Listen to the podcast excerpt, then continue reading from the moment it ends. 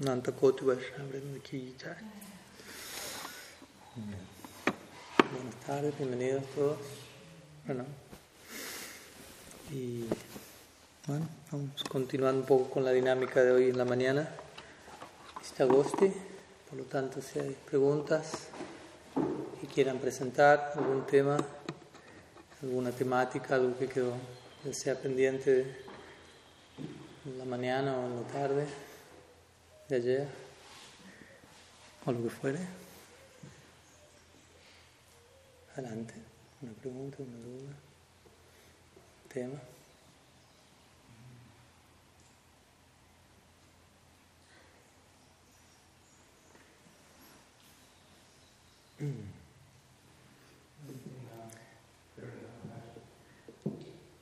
¿Mm? Con respecto a, la, a su señoría, ¿no? Que,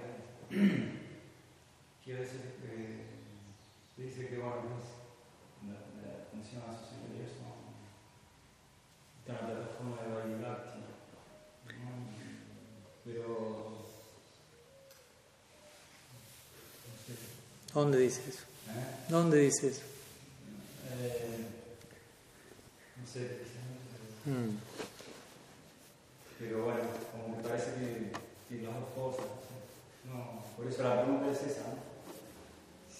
si Archana Ujú. es Ramanuja o, o Maiga. Mm. Ok. Pues en breve la respuesta es am- puede ser ambos, porque en definitiva o sea, la principal parte de la respuesta aquí no es tanto si Archana es Raga, Nuga, Vaidhi Bhakti, sino más bien cuál es la diferencia que hace que algo sea Raga, Nuga, Bhakti o Vaidhi Bhakti. porque en Vaidhi Bhakti hay Archana, y quizás a veces Archana se, se vincula con Vaidhi Bhakti más que otras prácticas, ya que Archana es una práctica bastante prominente en, en Vaidhi en Sampradayas, Vaidhi Bhakti Sampradaya, como la Sri Sampradaya, donde se aspira oficialmente a, a la meta de Vaikunta, la adoración a Narayan, Naishvarya. Y Archana es muy prominente. Recuerdo hace quizás un año atrás, no podría asegurarlo, pero entre uno y dos años atrás, nos encontramos en, en Carolina del Norte, en Estados Unidos, y, y uno de los devotos nos invitó a, a visitar un templo de la Sri Sampradaya que hay ahí en el área, un templo construido por, por Sri Vaishnavas hindúes que viven allí en esa zona, que hay todo un barrio de ellos básicamente. Ellos compraron el terreno, construyeron de cero el templo, todo de acuerdo a Vastu Shastra, etc. Y adoran a Narayana. Entonces nos invitaron a, al- al- a, un- a una sección del día en donde realizaban cierta adoración a, a Narayana. Y fuimos, ¿no? Y dijimos, bueno, hacer los pasos Gopa Kumar, una visita a Vaikunta, nunca está de más. y interesantemente, claro, yo fui vestido básicamente de la única manera en que me sé vestir. y otros devotos también fueron con ropa devocional, nos vieron llegar y, y nos dieron como cierto, si se quiere, trato preferencial. Y nos hicieron pasar.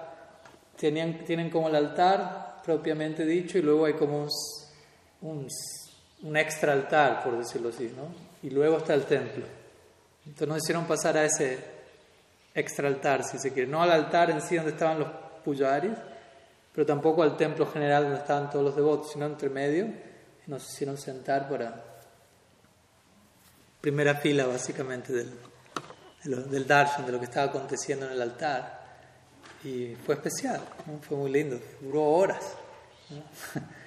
Y, y era todo un- una, una atención tras otra, ¿no? Y mantras, un devoto recitando mantras prácticamente durante tres horas seguidas, otros devotos bañando y untando y, y volviendo a bañar y secando y trayendo y, y ofrece- Y nosotros sentados contemplando el, el espectáculo, por decirlo así, ¿no? Era todo un espectáculo devocional muy, muy, muy bonito, ¿no? Sobre todo el ver la fe, obviamente eran Vaidhi Bhaktas.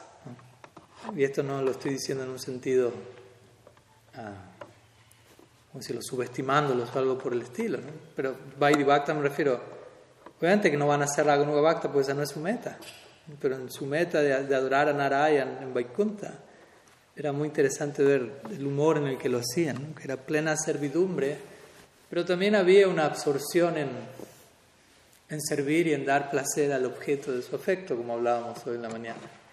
Porque a veces uno tiene esta idea de a Narayan se lo adora con temor y reverencia y uno piensa están medio asustados los devotos, están medio así como ahí viene Narayan, cuidado, o algo así, o distancia, pero no, en realidad hay, toda una, relación cercana, pero estando conscientes, Él es Dios, y lo adoramos y lo servimos de esa manera. Entonces, Archana es muy prominente en, esa línea, básicamente, quería mencionar eso. Luego de haberlo escuchado durante años, en un momento así tuve una, una experiencia directa que, confirmó más esa idea. Porque básicamente era Archana durante. O sea, el, evento central era Archana. Después hubo Arctic, pero una vez entiende, Arctic es un aspecto de Archana. Entonces, Archana el evento entero era básicamente Archana.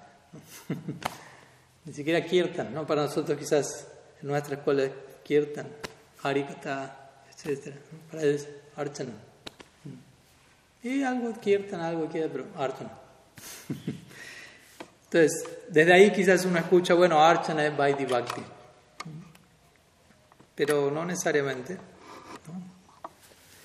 Nuestros acharyas, los Goswamis, por ejemplo, quienes, ellos mismos, Rupa Goswami, quienes entregaron la la definición misma de qué es Bhakti, de qué es Ragatmika Bhakti, de qué es Ragat, de qué es en nuestra Gaudiya Sampradaya. Ellos adoraban Madan Mohan, Govinda Dev.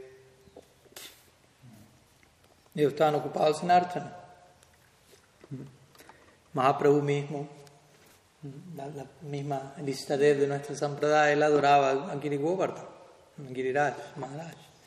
Luego se la dio a Raghunath Goswami. Raghunath Goswami se ocupó en Archana. Obviamente es un tipo de Archana muy particular. ¿no? Mahaprabhu cuando le dio Giriraj a Raghunath Goswami le dijo, bueno, aquí está, le dio Giriraj le dio Gunjamala. Y obviamente es Mahaprabhu mismo quien está dando la edad y Raghunath Goswami Prayojan Acharya el que la está recibiendo. Por lo tanto el estándar es Raga Bhakti al, al máximo. Mahaprabhu le dice, bueno, aquí está Krishna, le da Giriraj, aquí está Shirad, le da Gunjamala. O, o, más bien, él no le dijo así, pero Raghunath Goswami entendió. O al darme aquí Govardhan, Mahaprabhu me está, me está situando en, mi lugar de Vajan a los pies de Giriraj, y al darme Gunjamala me está consagrando en Radha Dasyam al servicio de Shirada.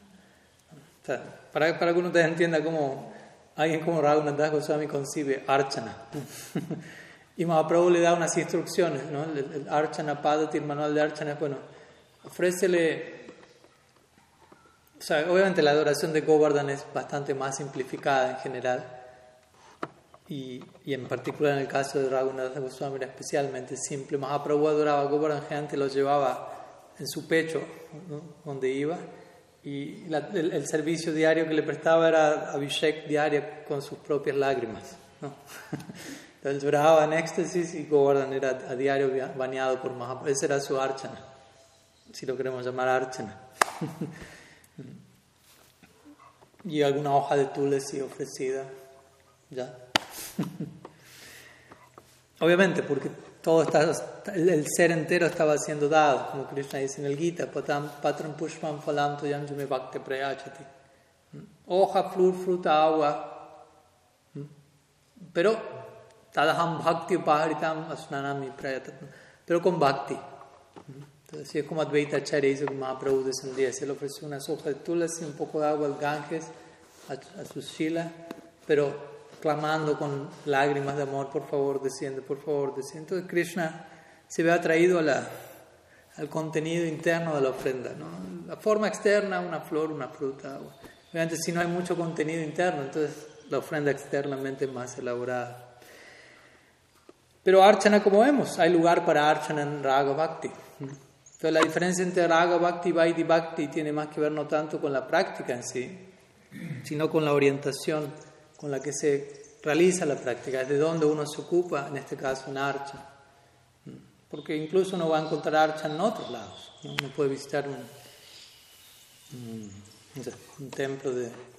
Yo recuerdo, antes de, irme a vivir al ashram, antes de conocerlos, bueno, ya estando conociendo, pero todavía no oficialmente dedicado a la práctica, en una ocasión fuimos a visitar un ashram de Sai Baba, porque había un evento musical y tocábamos ahí con varios tablas.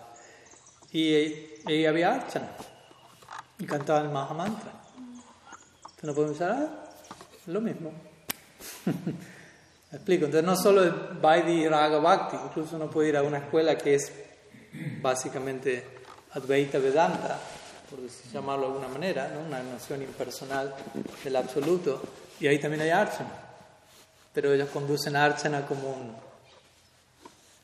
O sea, se aproximan a la archana como, no como un, un fin en sí mismo, sino como un medio que en la medida que me acerco a la meta, el medio es descartado. En Advaita Vedanta dan ese ejemplo. Es como, si, tienes, si, tienes, si, tu meta es llegar al techo y necesitas una escalera, una vez que llegaste al techo, puedes patear la escalera abajo. O sea, puedes, si quieres llegar al techo, estar tú solo en el techo, cuando llegas al techo con la escalera, tira la escalera abajo. Así nadie más se sube también. y ya cumplió su propósito la escalera. O como quieres cruzar al otro lado del río, cruzaste, ah, puedes, quemar el puente, ya no, ya no te vas a ir acompañando. Entonces, para eso está la idea, que utiliza archana u otros aspectos de la práctica para realizar tu unidad con Brahman. Cuando llegas ahí, ya no hay más archana, no hay nadie, no hay, no hay dos personas, no hay alguien adorando a alguien más, todo es uno. Entonces, en la medida en que ellos se van avanzando en su, en su práctica, todo eso que usaron como un método para llegar a la meta es descartado en el camino. Mientras que en Bhakti, lo que uno utiliza para avanzar en su práctica, acercarse a la meta, cuando más uno se acerca a la meta, eso mismo más se intensifica. Uno adora a Krishna como un método, pero la meta última es adorar a Krishna. Amar a Krishna más específicamente. en Vrindavan nadie adora a Krishna. Todos aman a Krishna. Adoran a Narayana para que, para que Krishna esté protegido. Esa es otra idea, ¿no? ahí, con eso la complicamos un poco más. Nuestra meta no es Vaidhi Bhakti, Raga Bhakti. Cuando uno observa qué pasa en la morada última de Raga Bhakti, en Golok uno ve que ahí hay una forma de Vaidhi Bhakti. En el sentido que, de que todos piensan Vishnu es Dios. Cuando uno aquí le van a decir, bueno, si tú consideras que Vishnu es Dios, eso es Vaidhi Bhakti. Raga Bhakti es Krishna la suprema personalidad de Dios. Pero cuando uno avanza en Raga Bhakti, uno olvida que Krishna es la suprema personalidad de Dios. Y uno empieza a verlo Vatsalya Bhav, Sakya Bhav, Madhurya Bhav. ¿Y quién es Dios entonces? Vishnu, Narayana. Y él está en el altar en todos los hogares en Vrindavan. La deidad regente en, la casa de Nanda Maharaj. Nanda Maharaj todos los días ofrece puya a Narayana. Puya Narayana es Vaidhi Bhakti. Puya Narayana no es Raganuga Bhakti. Pero, es, pero, hay, pero se encuentra en la morada última de la Ganuga Bhakti. Entonces, Golok Brindavan es. vuelve a poner todos patas para arriba, por decirlo así. Pero para nosotros, como practicantes, la, de vuelta la, orientación a Archana, a diferencia de la, la orientación en Vaidhi Bhakti, bueno, por empezar es quién está en el altar. Porque sea, si en el altar se encuentra Mahaprabhu, se encuentra Radha Krishna, Krishna Balaram, Gaurnityananda, etc. Todos ellos son deidades en Raga Marg, deidades que apuntan a la meta que únicamente puede ser alcanzada a través de Raga Nuga Bhakti, en Vrindavan, en Nityananda.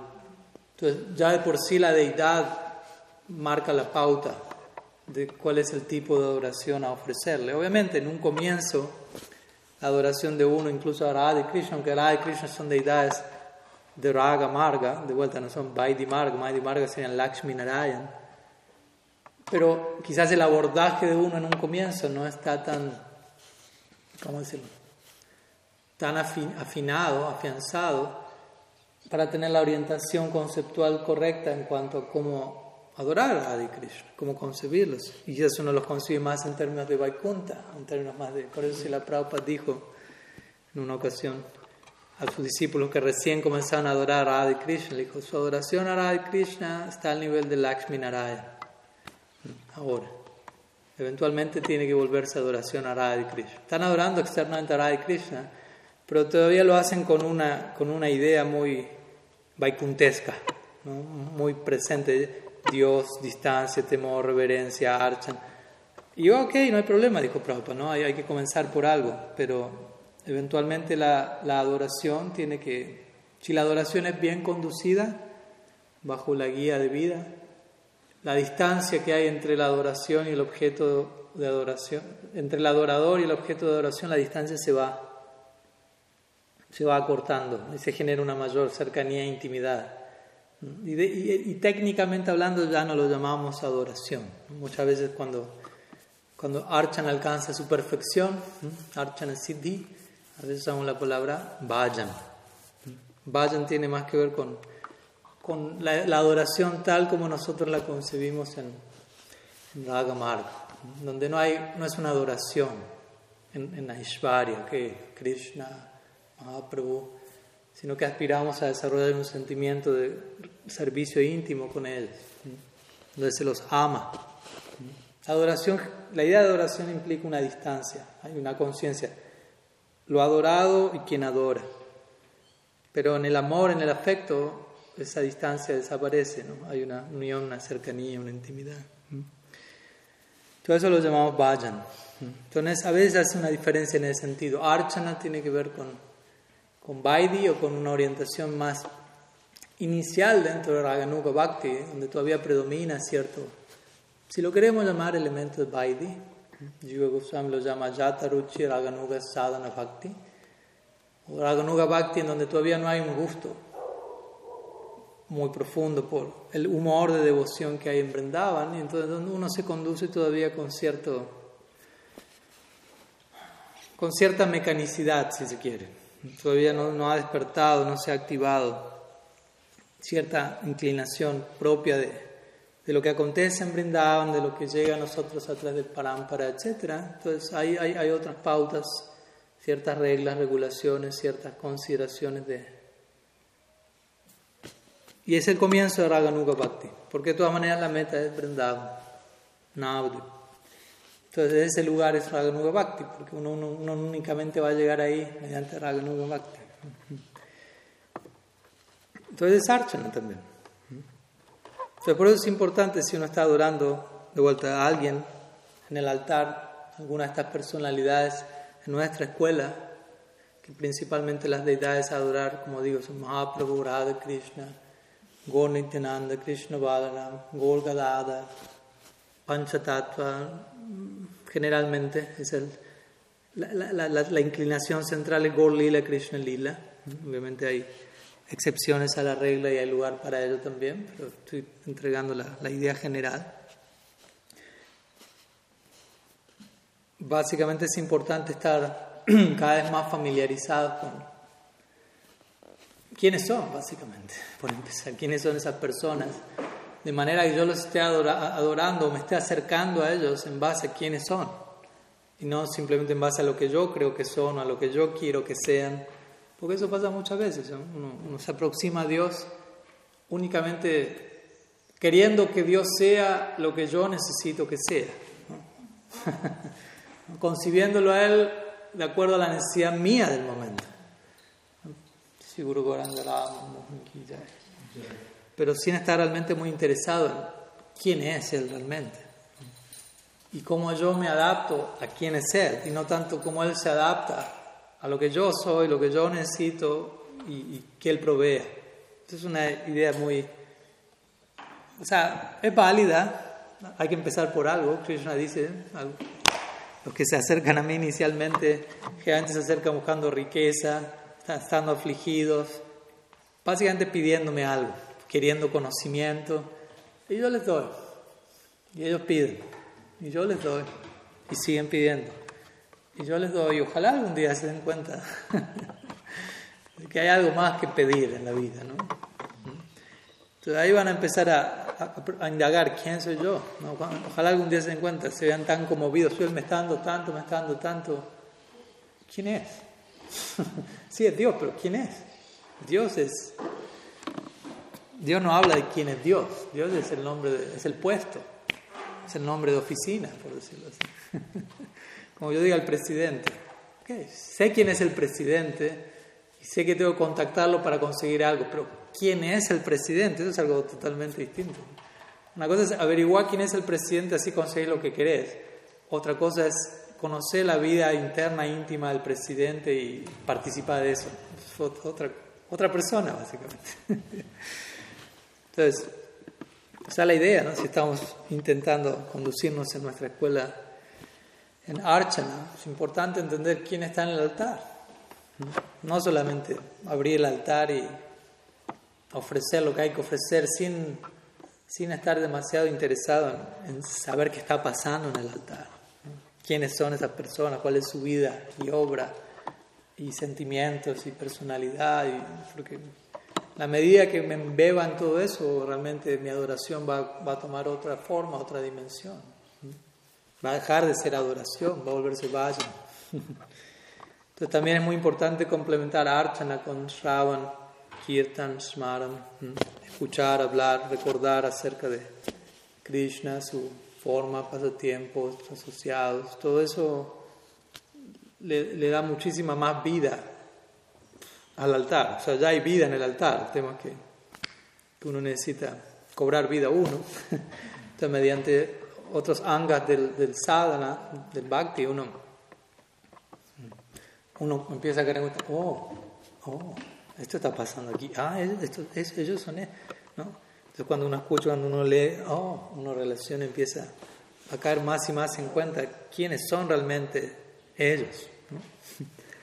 Uno está ahora, hemos hablado más una vez aquí, años atrás, muchas veces, torturé a los devotos aquí nos brindaban en la época, con este tipo de temas, básicamente. Me parece que la, condena sigue. Pero básicamente es un punto importante, ¿no? si yo estoy adorando a Radha Krishna, ¿quién es Radha Krishna? ¿Qué idea tengo de quiénes son ellos?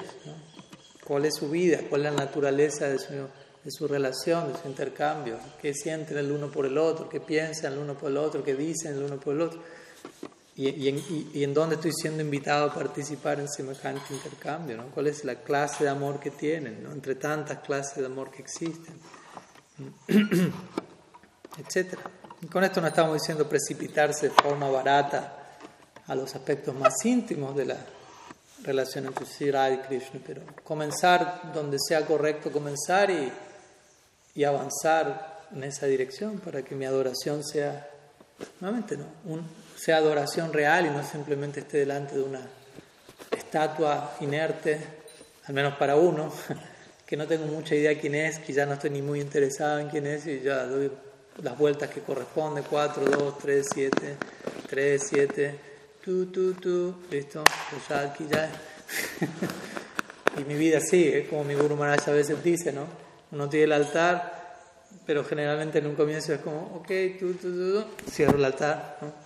Cuando la idea está a punto de cobrar vida ante mí y a empezarme a hablar y a pedir cosas, no, tú quédate ahí y sigue con tu vida, yo tengo mi vida, ahora nos vemos más, nos vamos a la tarde y yo sigo con mi vida. ¿Y, dónde está la mamá? Ah, están allá adentro, guardaditos, ejecutando sus lilas ahí en, la caja. Yo sigo mi vida, lo que, y al rato vuelvo, ah, ahora sí, ahora puedo ser, podemos ser parte de, puedo ser parte de la vida de ustedes, un ratito, un ratito ¿no? No, no se pasan. Pero Mohan empiezan a querer volverse más parte de la vida. Agacha Sayana están a dormir, no, mañana están hablando demasiado, ya basta, no se metan tanto en mi vida. Pero como dice mi Guru la idea es que algún día la deidad empiecen a, no tanto hablarme, sino yo empiece a escucharlas. o ellos se dan cuenta, todavía no le podemos hablar. Todavía tiene la agenda muy llena con, otro tipo de cosas. Si le empezamos a hablar y a pedir esto, aquello, no, nos va a cerrar el altar antes incluso. Nos va, a tener menos tiempo con la cortina abierta. Pero el fruto de la archana es básicamente ese. ¿no? Así es como los Goswamis adoraban a sus deidades. Básicamente no hacían otra cosa aparte de eso. No tenían tiempo para nada más. porque como sabemos la historia, estamos aquí en Madhan Mohan, que le dijo Mohan a Sanatan Goswami. Solamente esto tienes para ofrecerme, no tienes un poco de sal para ponerle al pan que me estás ofreciendo. Así le hablaba Mohan a Sanatan Goswami. ¿No, ¿No hay sal? y empezaba toda una discusión que duraba horas. O sea, eso estaba fuera del, del, del, guion, o sea, no estaba en el libreto. Después de que le ofrezcas esto la edad, la edad te va a pedir sal, y ahí se va a dar todo un debate de tres horas y media, y, y, y tienes que ganarle la edad, o algo así. Eso no está, ¿no? Uno, ting, ting, ting, comete todo, usted, ok, ya, ya sigue todo en su lugar, listo, sigue todo en horario.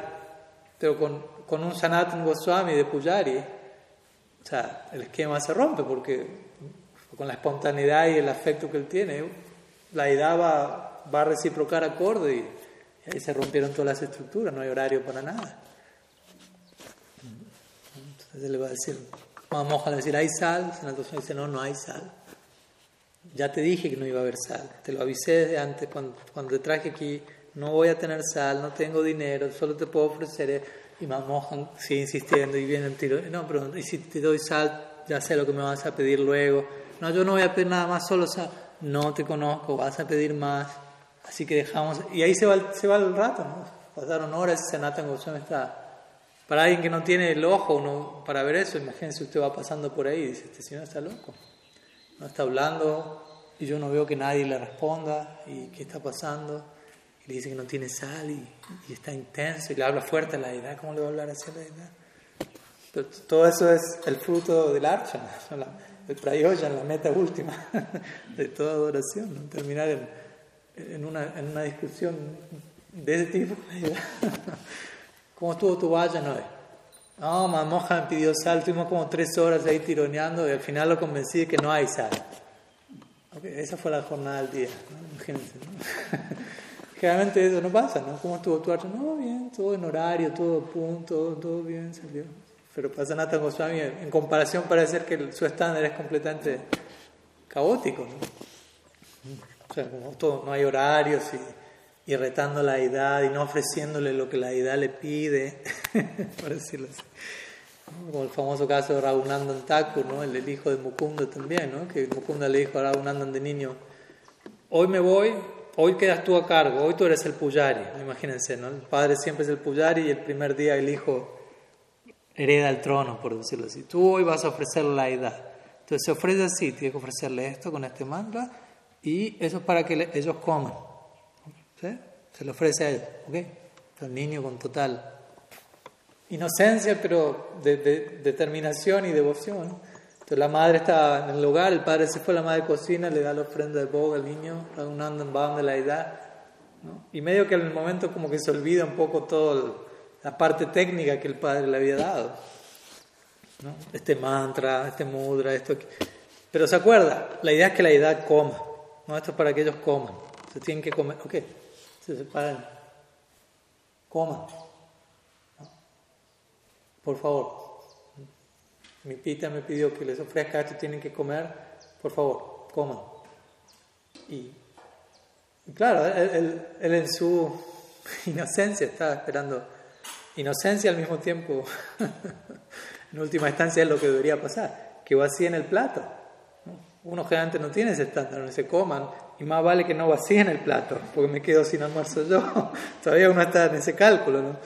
Imagínense, ¿no? Uno le ofrece toda la torta, más moja, no saca la bandeja, no hay nada. Uno, cayó en se le arruinó la fiesta, ¿no?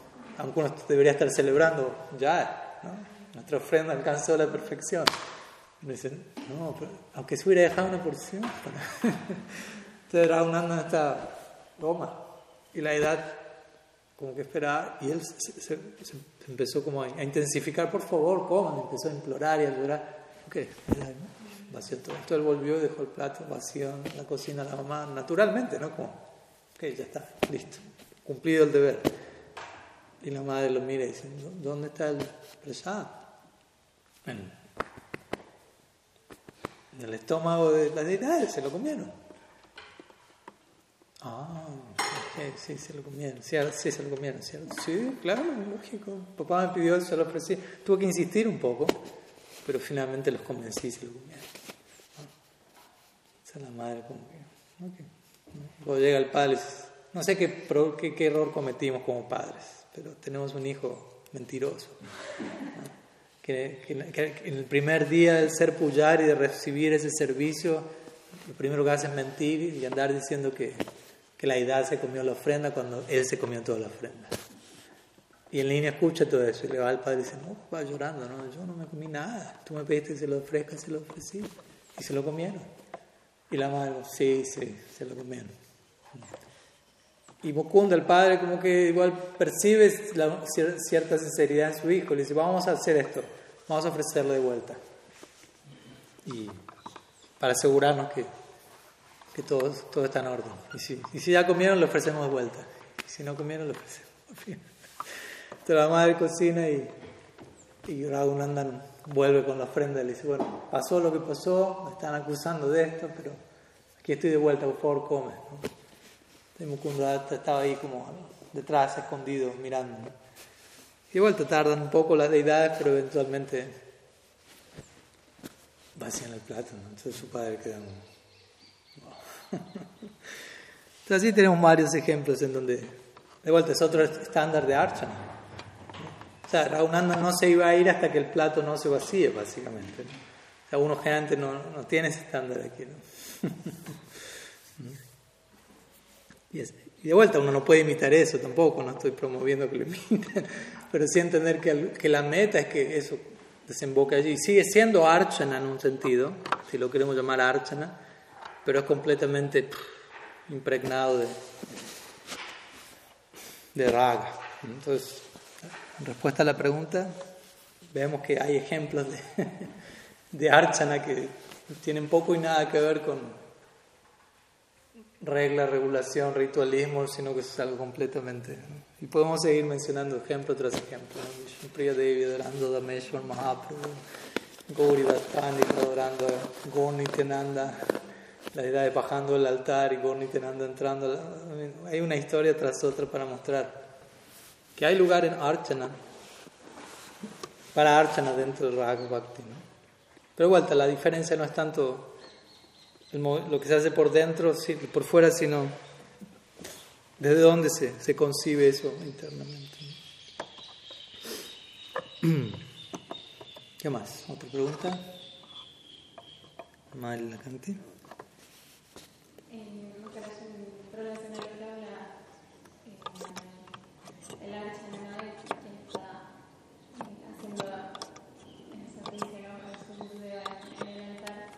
En que, o bueno, si está relacionado o no, cuando el practicante o la practicante sale, digamos, del altar ¿no? y en el momento de vincularse con sus hermanos o hermanas espirituales, ¿no? si no hay un buen vínculo en ese aspecto o si hay muchos conflictos, eh, como que si, si, eso está relacionado con el servicio a su señoría, me refiero a que puede que, digamos, me diga, uy, si es un buen puyari o una buena puyari, por decirlo así, pero en la parte cotidiana de la práctica diaria no hay un buen vínculo con el resto de practicantes con quienes se convive. No sé si hay algo, o sea, no sé cómo explicar la, la pregunta. Si se podría decir que... Vamos, vamos. vamos, vamos. Háganle barra a la madre de la canta. No se puede. Hasta ahí va bien, se va entendiendo la idea, pero creo que falta la, el jaque mate, la estocada final.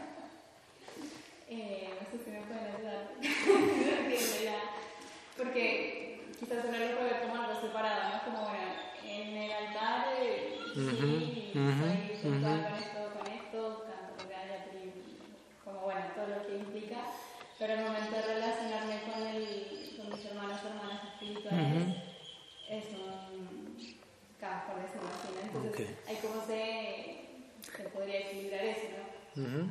Cómo entenderlo así también. Uh -huh. Pues, sí. Sí, básicamente eso tiene que ver un poco con, con la definición de, de un devoto novato y alguien que ya no es tan novato. ¿no? El Srimad Bhattan dice eso, básicamente. ¿no? ¿Mm? Prakrita Bhakta, Bhattan define el Prakrita Bhakta como alguien que, o el devoto ordinario, digámoslo así. Ordinario, ningún devoto es ordinario, pero una forma de decirlo. El devoto neófito, inmaduro, es aquel que adora a, a Bhagavan, pero que de alguna manera no, no es muy cuidadoso en su trato con, con, con otros, fuera de Bhagavan. Mientras que un devoto Madhyam Bhakta, un devoto intermedio, Prema Maitri Kripopeksha. Él se relaciona con Bhagavan en términos de Prem, con los Vaishnavas en términos de Maitri, en, eh, con las personas inocentes en términos de Kripa, con las personas favorables en términos de Upeksha, que significa él adora o tiene amor por Bhagavan, él entabla vínculos de amistad con los devotos, él es compasivo con la persona inocente y él toma una distancia de aquellos que son envidiosos, con todo el dolor de su alma, queriendo ayudarlos, pero dándose cuenta por el momento lo más sano es una distancia respetuosa.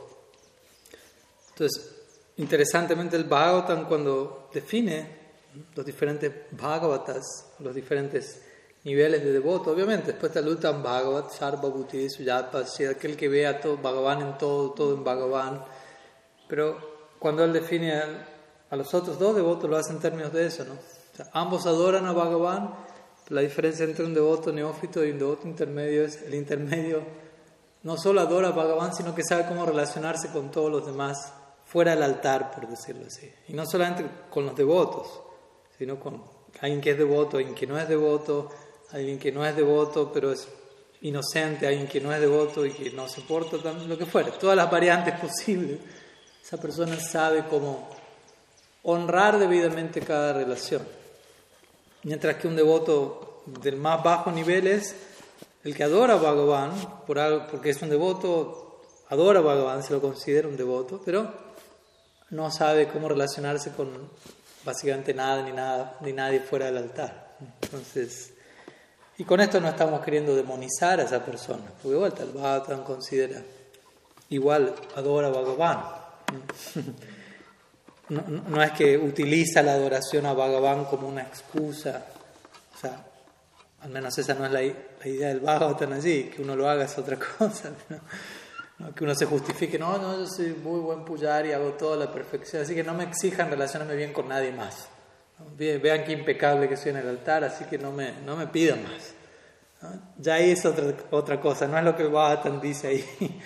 Ahí el Bhagavatam se refiere a alguien que está adorando en el altar con buena intención y por cierta inmadurez, cierta incapacidad todavía no logra trasladar el aprecio, la devoción, todo lo que esa persona siente en el altar, no lo logra mantener o trasladar cuando sale del altar. Si lo hacían Maharaj a veces daba un ejemplo similar, pero extendido, que era, bueno, el devoto que llega al templo y mientras está en el templo se comporta de una manera, las manitas acá, pero cuando sale del templo es otra persona. ¿no? Cuando entra a la iglesia el domingo, ¿no? todo, todo el protocolo religioso debido, todo, todo impecable, cuando sale a la, una hora después a otra persona, hasta la próxima semana. Entonces todavía esa persona ¿no? Hay una dicotomía, hay un desfasaje, ¿no? hay, hay, doble identidad, por decirlo así. ¿no? Cuando idealmente debería darse un, una síntesis, ¿no? una fusión en donde lo que vivo dentro del altar se extiende fuera del altar, lo que vivo dentro del templo se extiende fuera del templo. Hay, hay grados de eso, algunos es en el altar nomás, y afuera del altar otra persona. Otros son en el templo, fuera del templo otra persona. diferentes grados de, distancia, diferentes grados de avance.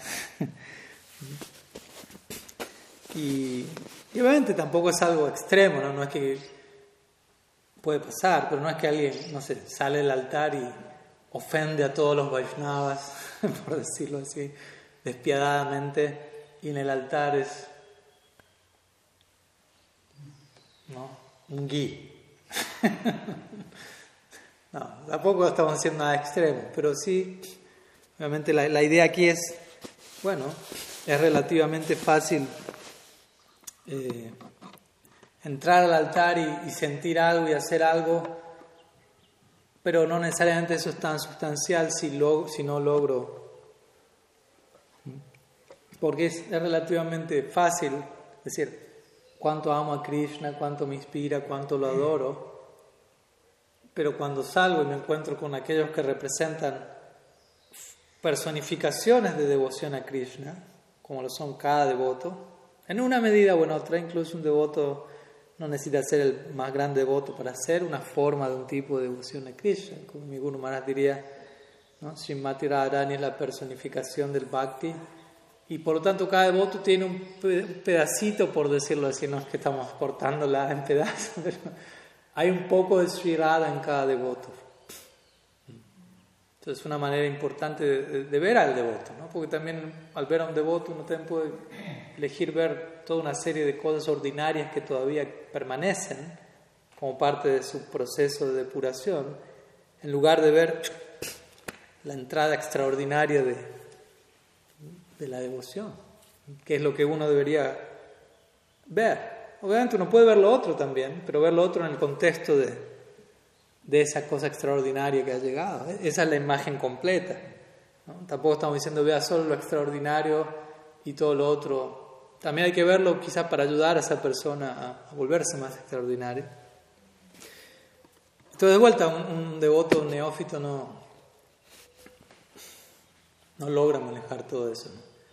Quizás ve lo extraordinario dentro del altar, pero sale y no logra trasladar esa visión extraordinaria y solamente se queda con lo ordinario, o aparentemente ordinario, de relativo, limitado, un devoto y quedó ahí. O ve algo extraordinario en uno, dos, tres personas. La edad, mi Diksha Guru, mi Siksha Guru y si la Prabhupada, Bhaktisiddhanta Sarvaita y los seis Goswamis. Y para ellos tiene todas las palabras, toda la glorificación, todo el aprecio, no hay, no hay vestigio de desprecio ni nada, plena fe, aparentemente. Pero cualquier otra persona muchas veces es ya como, mm, ¿no? Como que se nota. Pero gradualmente uno tiene que, volverse más, más balanceado a ese respecto, ¿no? Y hay varias secciones en las escrituras, en, verdad, que, mencionan que si uno adora la edad, pero, pero no respeta debidamente a los Vaishnavas, o sea, la, adoración de uno es como ofrecer cenizas al fuego, básicamente. En el lenguaje védico tradicional, ¿no? donde si hay un fuego, uno, uno no ofrece cenizas al fuego. El fuego, más bien, genera cenizas, pero uno le ofrece ghee, ¿no? generalmente. ¿no? de vuelta, en el lenguaje tradicional de yajna de la antigua India. Uno al fuego arroja ghee, arroja algo de valor, no arroja ceniza. Pero dice la adoración, la edad sin debido a relación con los Vaishnavas, como hacer suaja de cenizas, básicamente. Entonces, no, está sumando a la ceremonia, digamos así. Entonces, por más que uno sea impecable en todos los detalles del archana, es una impecabilidad relativa. De vuelta, en un comienzo puede pasar, el Bhagavatam lo considera, por algo lo menciona el Bhagavatam, al definir al devoto novato, dice, le pasa eso a esa persona. Y el punto es, la mayoría de nosotros tenemos que ser novatos antes de ser algo más. Por lo tanto, probablemente vamos a pisar ese palito. Y no es que hay que condenar al que pisó ese palito o que uno tenga que martirizar, martirizarse, torturarse porque uno pasó por eso. Pero el punto es, cuando yo me doy cuenta de eso, cuando yo me doy cuenta de la necesidad de trascender eso y aún así no, hago nada, ahí viene el problema. El problema no es equivocarme, el problema es cuando me di cuenta que me estoy equivocando y, y no hago lo necesario para dejar de equivocarme. Pero, o sea, no puedo evitar no equivocarme, o sería demasiado pedir eso. O sea, yo mismo, si le pido eso a alguien, yo mismo que salgo perdiendo de inmediato, yo mismo, pues yo mismo me estoy equivocando. Pero cuando me doy cuenta del error y lo que puedo hacer para contrarrestarlo y no lo hago, cuando ya es hora de crecer y me niego a crecer, ahí viene el problema. Cuando no es hora de crecer, no hay problema si no estoy creciendo. Como decimos, si soy un bebé de, un año, no es hora de dejar el chupete todavía.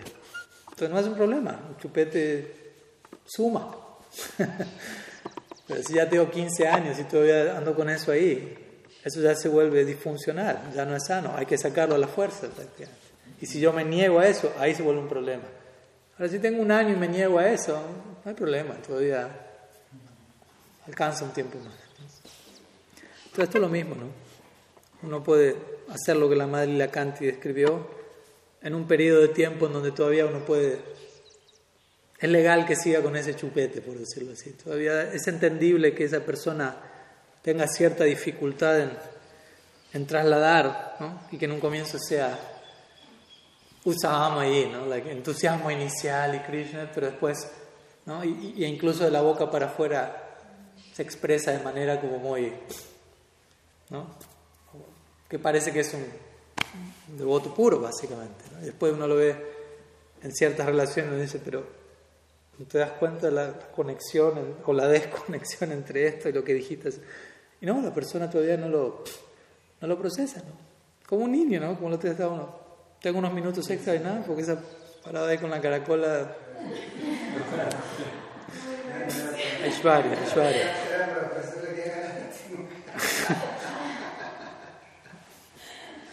Entonces, como el otro día estábamos con, con la hija de Nuria, ¿no? que es una niña de 3, 4 años, ¿no?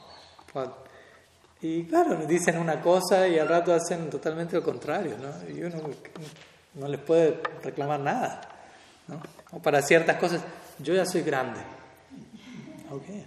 Y para otras cosas, no, yo soy una niña todavía. ¿no? Cuando me conviene soy grande, cuando me conviene soy niña. Y uno no le puede decir, pero hace cinco minutos dijiste lo contrario, deja de contradecir. O sea, no, le puede pedir eso todavía. Ahora, si uno es adulto y uno sigue haciendo eso como luego uno lo hace, es sano que, alguien me, me llame la atención. Ahí ya deja de ser gracioso. Si un niño lo dice, ah, dijo esto, ahora dijo esto. Lo, lo que son estos niños. En un niño se ve tierno todavía, por decirlo así, ¿no? O lloran cuando no tienen lo que quieren y, y uno se da cuenta, ¿no? Están tanteándolo a uno y lo están manejando a uno. No estoy diciendo que son unos monstruos despiadados pero están explorando ciertos mecanismos y conociendo cómo funcionan las cosas y cuando ven que algo conviene, ya está, recurren a eso. ¿no? En un niño todavía eso no se ve tan desagradable, ¿no? pero si una persona no, no maduró con el tiempo y sigue recurriendo a todo eso de adulto, no solo se vuelve desagradable, se puede volver peligroso, puede ser un peligro público, quién sabe en qué termina. Yo digo esto porque de vuelta alguien también después está el error de de agarrar a un, pobre canista bhakta que con su buena su inocencia inicial, su ¿no? es ahí, Jai Krishna, Mohan, Jai, y después no logra, y, del otro lado, sos un hipócrita, sos un mentiroso, y la persona no, ni siquiera puede entender lo que le está, no puede concebir lo que está pasando, porque en ese momento hay lugar para eso. No es lo ideal, no es la meta, pero hay un periodo.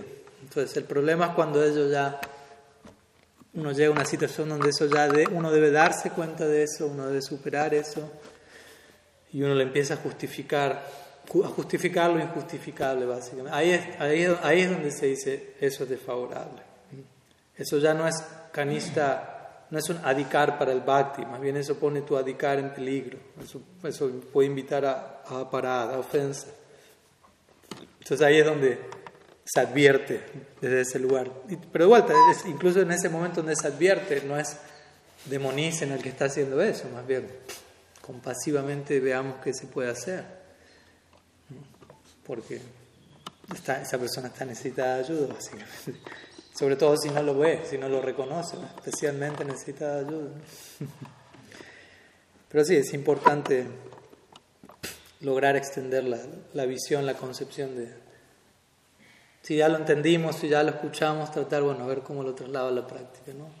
El altar no es solo el Sancto Sanctorum, no es solo esta parte, no es solo esta parte. En la medida que uno crece, la, la visión del templo crece. Fino Thakur diría Mam Mandir, en el templo de mi ser. O sea, virtualmente el templo está en todos lados. Y de vuelta, ahí es, no es, oh, entro al trul y me porto de una manera, salgo del trul y me porto de otra. ¿No? Porque mi deidad está en todas partes, empiezo a percibir la presencia de mi deidad, no solo en un punto localizado, sino en, cada átomo, en cada, en cada persona, en el corazón de cada persona. Y el templo está en todas partes, básicamente. Entonces empiezo a despertar esa realidad, no es que me tengo que imaginar algo que no es. Las escrituras dicen, trate de actuar como si su guru estuviese delante de usted siempre. Y suena como un tip para no ser tan salvaje. Pero cuando uno madura y avanza se da cuenta, no, no era un tip, era, era verdad. Si guru está presente en todas partes. El principio del guru se manifiesta en todas partes. No es que era algo para imaginarme, en realidad no es así, pero usarlo porque te va a ayudar, es una técnica para portarte mejor. No, cuando uno avanza cuenta, quizá uno lo toma desde ese lado, pero cuando uno incorpora eso, eso lleva a una visión donde uno, eso era así. Como si uno dice, compórtate como si Krishna estuviera consciente de todo lo que hace. Y uno dice, no, Krishna está consciente de todo lo que hace. Pero yo no estoy consciente de que Él está consciente. a veces necesito que me digan, actúa como si Krishna estuviese. Porque capaz si te digo, actúa de tal manera porque Krishna está consciente, capaz que demasiado. Como si él estuviera, ok, a ver, vamos a imaginarnos cómo es eso. Y empiezo a imaginarme, imaginarme y darme cuenta, no, esto no es una imaginación, eso es lo que realmente está pasando. Imaginación era lo otro que yo pensaba fuera de esta idea. Lo que yo tomaba como lo que realmente estaba pasando era mi imaginación. Y ahora alguien me invitó a imaginarme algo que en realidad es la realidad última. Cuando uno desarrolla esa visión, wow, ya uno no es el mismo, ya uno no se puede comportar de la misma manera. Entonces, esa es gradualmente la idea cuando uno llega a la plataforma de Uttamadikari es eso. ya pues dice el Él ve en todas partes Bhagavat Bhagavat Yatmana, al Ser Supremo en todos y a todos en el Ser Supremo. ya no es un tip, ya no hay un ejercicio, ya no hay que, oh, veo a la idea en el altar, lo veo en el altar, lo veo en el átomo, lo veo en cada persona, lo veo en la presencia de de mi deidad se manifiesta de una forma u otra en todas partes. ¿Dónde no, dónde no hay templo? Es la pregunta, ¿no? ¿Dónde es que no está el templo? Como si la semana diría una vez, algunas personas dudan de la existencia del espíritu. Y él dijo, nosotros dudamos de la existencia de la materia, porque vemos espíritu en todas partes, vemos conciencia en todo. En un comienzo la materia es lo más inmediato y el espíritu se siente detrás, lejos, sepultado. Pero en la medida que nosotros despertamos, la conciencia, el espíritu aparece en primera plana, se vuelve más y más cercano y la materia queda más y más y más, más y más lejos. Hasta que básicamente todo es visto en términos de conciencia. Si la materia ¿Y, la ¿Y qué hay de la materia? La materia es una densificación del espíritu, diría él. Pero la veo en relación al espíritu, la veo en relación a la conciencia. No puedo descartar ese plano, ya, se volvió tan prominente. Pero vuelta, para eso hay que actuar de cierta manera. Y, veces todo eso empieza en el altar, por decirlo así, en el sentido de actúe, actúe como si esa forma fuese Dios. En un comienzo uno no tiene el ojo, pero uno entiende por cierta lógica y conocimiento sástrico, la deidad no es diferente de Bhagavan, debido a esto es invitada de esta manera, es invocada su presencia. Uno desarrolla fe debidamente sustentada por una lógica y lo que las escrituras dicen y después comporta ese acorde en esa situación. Siga este ritual, invoque este mantra y por hacer todo eso acompañado de la debida concepción, eventualmente, de vuelta, el altar empieza a cobrar vida. Todo empieza. Y el altar empieza a cobrar vida más allá del altar. Uno empieza a dar cuenta, el altar está en todas partes. ahí cerramos de vuelta con la idea de, de Archana City, ¿no? de la perfección de, de, la adoración. Pero obviamente entre medio de todo eso está el debido respeto a los Vaishnavas, porque ellos son los que me, ocupan en Archana, como mi Guru Maharaj dice. Uno reverencia la edad. ¿Por qué uno reverencia la edad? Porque un Vaishnava me enseñó a hacer eso. Si no, si no estuviese el Vaishnava, el sadhu de por medio, probablemente yo ni siquiera voy a apreciar qué hay ahí. Voy a pensar, hay un ídolo ahí. Hay una estatuilla o algo así. Pero si actúo de otra manera es porque el Vaishnava estuvo entre medio del, del Srimurti y mi persona. Entonces, obviamente tiene sentido que si yo adoro al Srimurti, adoro al Vaishnava. De hecho, al adorar a la deidad uno invoca las bendiciones de Sri Guru. Siempre está el, idealmente ese filtro. Y de vuelta, la idea es no solo cuando entro al altar y me aproximo a la deidad, sino cuando salgo y me aproximo a, a la deidad, si se quiere, apareciendo en otra forma. Y no solo en los Vaishnavas, porque después es otro nivel donde uno dice, ok, me relaciono bien con la deidad y con los Vaishnavas, pero con los que no son Vaishnavas, otra cosa. Va de retro. Con los que, incluso son inocentes, pero no son devotos. Karmis, demonios, asuras. hay que llevar a, a boxes la concepción de un...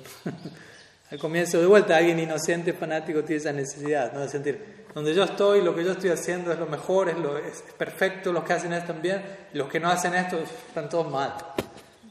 Uno al comienzo necesita crear esa blanco y negro como para, esta es mi fe.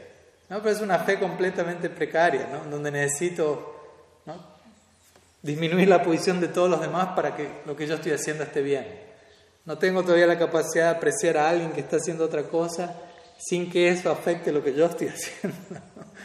Necesito pensar, o, se unen todos a lo que yo hago y ahí estamos bien, y los que no se unen, uff, eso sí que están mal. Todos deberían estar haciendo lo que yo hago. En el fondo, en realidad, uno está diciendo eso. Todos deberían estar haciendo lo que yo hago. No tiene nada que ver con Bhakti, nada, tiene que ver con yo. y más bien tiene que hablar. Básicamente estoy diciendo, tengo una fe tan débil que si otras personas hacen otra cosa, son una amenaza para lo que yo estoy haciendo. Porque yo no tengo demasiada fe en realidad en lo que estoy haciendo. Y necesito ver a todos los demás haciendo lo mismo para yo mismo creerme lo que estoy haciendo. Pero si veo a otros teniendo fe en otras cosas, eso me empieza a mover la estantería de mi propia fe. Así que tengo que convertir a todos a lo que yo estoy haciendo. Así estoy seguro de lo que estoy haciendo. Pero obviamente uno nunca lo va a decir así. Más bien uno va a condenar a todos los demás esto es lo correcto. Entonces, todo eso también de vuelta pasa al comienzo, uno, puede ser considerablemente salvaje, incivilizado al comienzo de la práctica y usar un conocimiento tan refinado y, civilizado en el nombre de algo, bueno, gaje del oficio, riesgos profesionales de tratar de volverse un Vaishnava.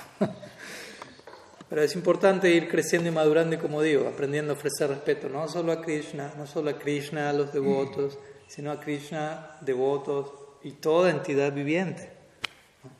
No solo a otra entidad viviente que sea inocente y, bien comportada. El Bhattan dice incluso a los que son envidiosos, incluso al que se comporta de la peor manera con ustedes, tiene que saber cómo tratarlo. Quizás saber cómo tratarlo es tomar una distancia de esa persona respetuosamente, no con odio, no con rencor, pero saber cómo relacionarme en, una modalidad tal en donde yo pueda mantener cierto respeto y, y bienquerencia por esa persona. Si alguien es una víbora venenosa que quiere acabar conmigo, puede pasar, pero por alguna razón también no puedo criticar al otro. Y yo siento, no, no puedo estar muy cerca de esa persona. Está imposible. No tengo al menos yo no tengo la capacidad de manejar eso. Entonces tomo una distancia para, desde esa distancia, poder orar con compasión y bienquerencia por esa persona y desearle lo mejor. Porque de cerca no me sale, me supera la situación. Pero voy a adoptar la distancia necesaria para que en mí salga algún sentimiento positivo por esa persona. Quizá necesito entablar una distancia de 17.000 kilómetros. Ok, pero la que sea necesaria para que salga algo bueno de usted en esa dirección. E-, ese es al menos el, estándar que se nos entrega a nosotros. De vuelta, no es solamente sea bonito en el altar, sea auspicioso con los devotos. Incluso con el que usted siente que es su peor enemigo, trate de situarse de tal manera en donde no lo sienta su peor enemigo, porque no hay peor enemigo, parte la mente fuera de control de uno. Entonces vemos que no, no, no, empieza y termina en el altar la cosa, sino que, o, más bien, si el altar se vuelve todo, pues todo está dentro de ese altar y todo debe ser abordado debidamente. Pero cada persona va a requerir su tratamiento o su relacionamiento apropiado de acuerdo a la situación, no tiene que despertar ese tipo de, de criterio también.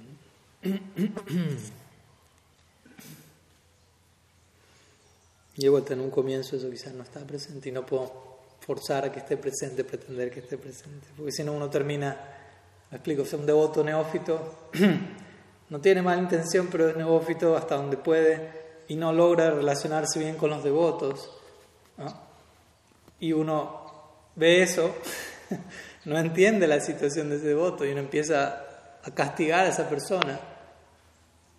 Y es uno el que está haciendo eso en realidad. Uno le está acusando al otro, no está relacionándote correctamente con los devotos, pero probablemente ese devoto está relacionando dentro de lo que puede, que no es mucho todavía, mejor que lo que uno está relacionando con ese devoto, porque uno no está realmente entendiendo dónde está ese devoto y lo está machacando por algo que, que va más allá de su alcance en ese caso en particular. Entonces, también es, delicado porque muchas veces en el nombre de seguir algo, uno impone eso a otro y uno es el que deja de seguir eso. En el nombre de que otro no lo está haciendo, en realidad soy yo el que termina no haciéndolo. Peor que otro. Quizás otro tampoco lo está haciendo en un nivel. Y yo quizás termino no haciéndolo en un nivel peor todavía. Entonces hay que tener mucho cuidado. Y Vaishnava sigue parado con la caracola en mano, así que el mensaje es claro. bueno, vamos a dejar por aquí, a continuación vamos a tener darshan, señorías, ojalá podamos, después de lo que hablamos hoy, bastantes temas ligados a, lo que hay en el altar y lo que fluye del altar y lo que se extiende fuera del altar, poder, ojalá honrar eh, estas ideas que obviamente no son mis ideas, son los que recibimos de Guru Shastra y Sadhu, poder todos trasladar todo eso a, nuestro día a día, a nuestras relaciones, etc. Srila Gurudev ki jai, Shriman Mahaprabhu ki jai, Sri Harinam Sankirtan ki jai, Sri Sri Guru Gauranga Rad Madan Mohan ki jai, Gaur Bhakta Vrinda ki jai, Gaur Praman.